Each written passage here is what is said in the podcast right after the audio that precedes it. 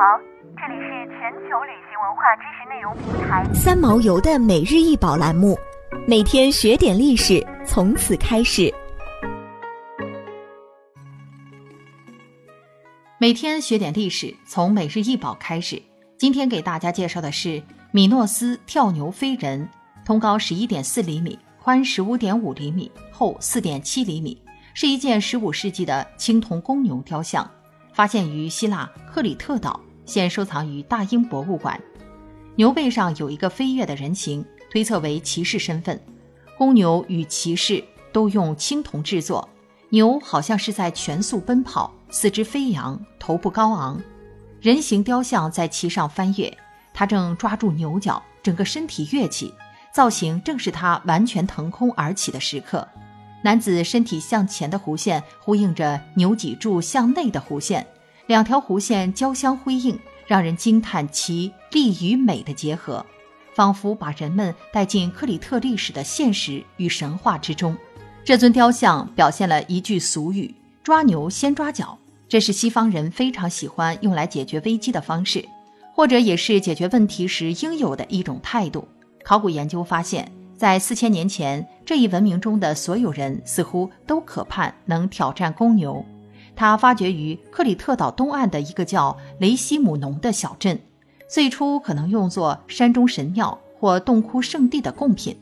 在克里特的圣地，常能发现类似物品。表明牛在当地宗教仪式中发挥了重要作用。不少学者曾研究了塑造跳牛飞人的目的，以及这样的姿势能否真的实现。大多数都认为这是供奉女神的仪式上的内容。跳牛飞人的确是常见的宗教表演，最后的结果常常是把牛杀死献祭，有时候骑士也会牺牲。显然，这项运动对雕像中的男性与公牛来说都很危险。这项运动在法国和西班牙的部分地区保留至今。这尊公牛雕像是使用失蜡法铸造的，首先用蜡制成雕像，之后在蜡外裹上一层粘土，放入火中烘烤。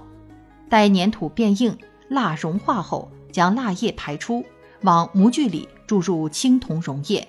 冷却之后，再敲开模子，取出青铜，进行最后加工，抛光、镌刻或错平，雕像最终成型。虽然这座雕像如今已严重腐蚀，外表呈灰棕色，但刚制作完成时必定极为精美。青铜当然不能像黄金一样闪闪发光，但其自有一种独特的金属光泽。根据记载。这件雕塑是用青铜制成的，这一点就足够让人惊讶，因为克里特并没有制造青铜所需的铜和锡，二者都需要从远方运来。铜有可能来自塞浦路斯，它的名字本身便有青铜岛之意，也可能来自地中海东岸。锡则走过了更漫长的旅途，沿着当时的贸易路线，从土耳其东部，甚至是从阿富汗来到这里。这些路线上海盗猖獗，导致锡的供应常常短缺。从这尊雕像上也能看到一些为了保证供应所做的努力。合金中锡的比例显然太小了，因此表面上才会坑坑洼洼。合金的质地也相对脆弱，牛的后腿因此折断了。